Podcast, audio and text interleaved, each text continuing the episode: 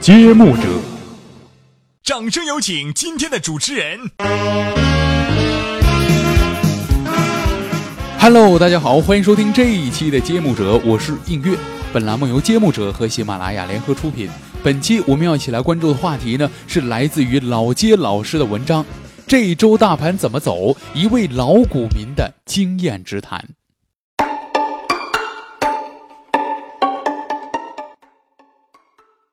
就在上周五呢，大盘继续得到反攻，上周收盘站稳了三千二百点大关。那值得注意的一点是啊，在上周五呢产生了一个跳空缺口，如果这个缺口呢在短期内不回补的话，那么这里呢很可能形成一个小型的底部倒型反转。那肯定说到这儿呢，很多听众朋友就要问了，什么叫做底部倒型反转呢？那其实，在我们的生活中呢，您如果遇到啊一些不太熟悉的这个专业词语的话，您一定要问一下度娘啊。那这个地方呢，您还就不用再去百度了。这个地方音乐给您解释一下，什么叫做底部倒型反转。所谓的底部倒型反转呢，就是在股价在经过持续下跌一段时间以后呢，某一天啊，突然跳空低开，留下了一个下调的缺口。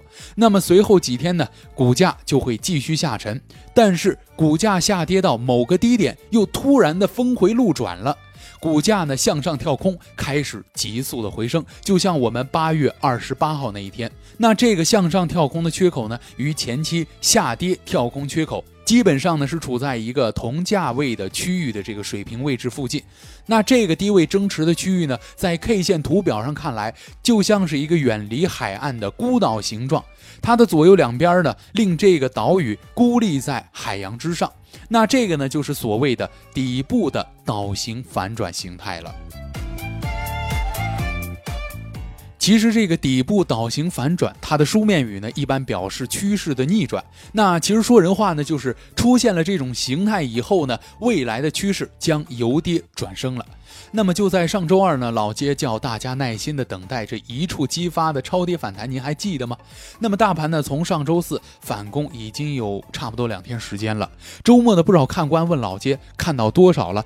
老街认为啊，既然三千二百点都能够站稳的话。那再加上小型底部反转的这个形态，那么据我个人判断啊，那就在这一周呢，他应该就可以挑战国家队被套牢的三千五到三千六百点。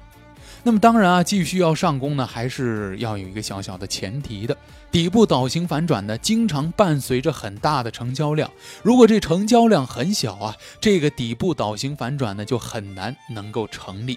所以呢，这一周它的成交量依然是至关重要的。如果在这一周它的成交量上不去，没有量变的话，那其他真的是什么都不用谈了。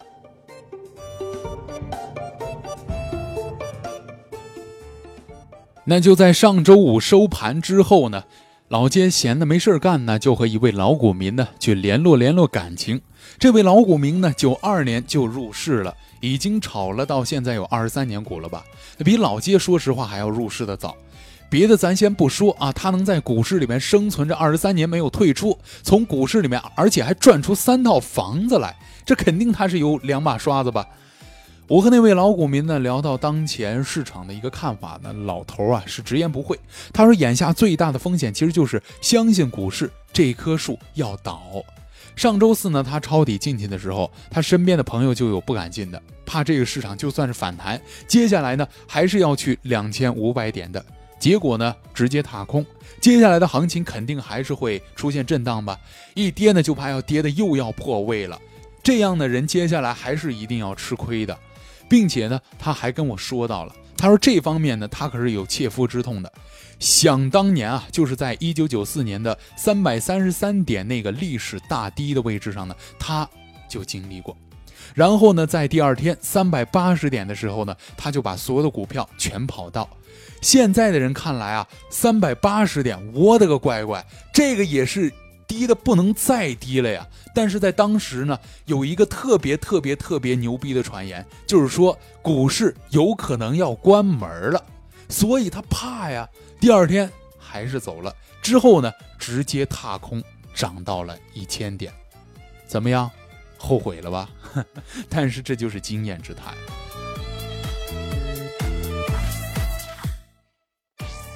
所以呢，他给我们带来的经验啊，就是不管市场上有多悲观的言论，甚至有些危言耸听的，就说这个股市明天它就要关门了，你今天抛不抛吧？那面对这样的新低论呢，那您都要保持一颗乐观的心态，而且呢，它也是先看成交量。特别是要先看这个增量资金，如果增量资金呢超过了八月初的水平了，达到七月九号的那种水平，那您完全是可以大反弹的。好了，以上就是本期的揭幕者，感谢您的收听，我是映月，我们下期再会。